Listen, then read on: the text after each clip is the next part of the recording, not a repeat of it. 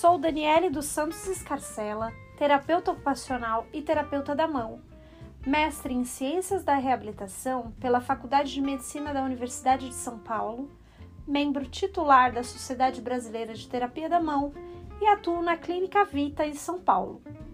Agradeço a coordenação do Grupo de Mãos Dadas pelo convite a participar deste podcast, no qual falarei sobre reeducação sensorial.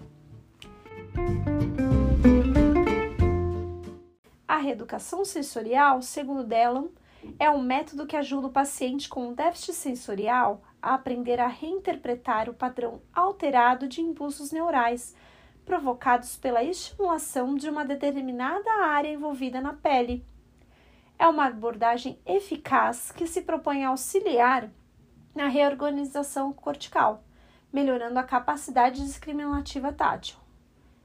Quando há distorção do tato, pistas visuais podem ser utilizadas para correlacionar a sensação anormal à natureza da superfície do objeto testado, qual terá padrões de resposta anteriores à lesão, armazenados no cérebro. Sua evolução consiste na identificação da natureza ou localização de um estímulo além do desempenho de uma tarefa com a visão obstruída. A sensibilidade funcional da mão melhora ao longo do tempo com o uso repetição e treinamento.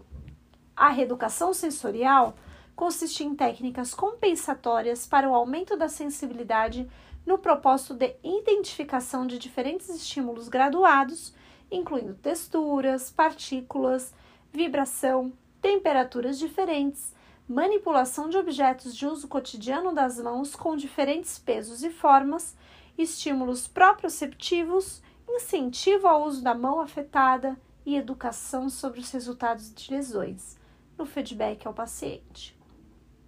A função do treinamento escolhida dependerá da avaliação do terapeuta sobre as habilidades de discriminação presentes.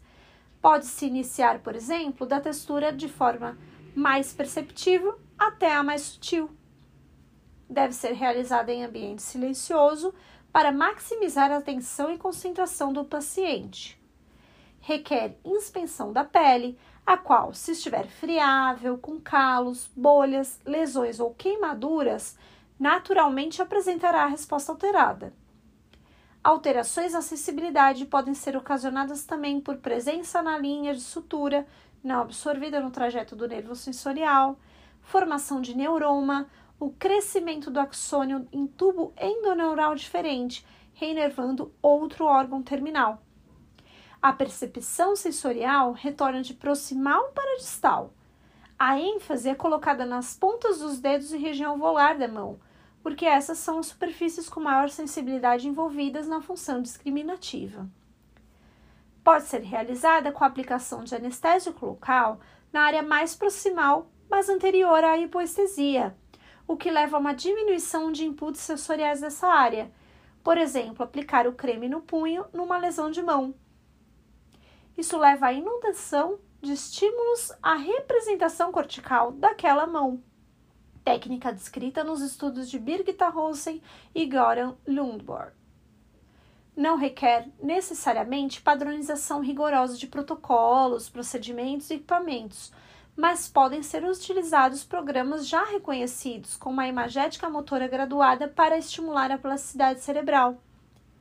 Recomenda-se a repetição de cada técnica pelo menos durante 10 vezes, com práticas diárias de 10 a 15 minutos. Para avaliação, recomenda-se instrumentos padronizados, como os monofilamentos de Siemens-Weinstein, no mapeamento do nível de integridade dos dermátomos, teste de reconhecimento do, de objetos, escala do nível de parestesia, discriminação de dois pontos estática e dinâmica, pressão de toque, Rosen score, entre outros testes escritos na literatura. Se diferencia da dessensibilização tátil, pois essa tem como objetivo a redução da hipersensibilidade, ou seja, diminuir a reatividade a um estímulo externo através da utilização também de texturas de série graduadas de estímulos, estes do mais leve ao mais irritativo.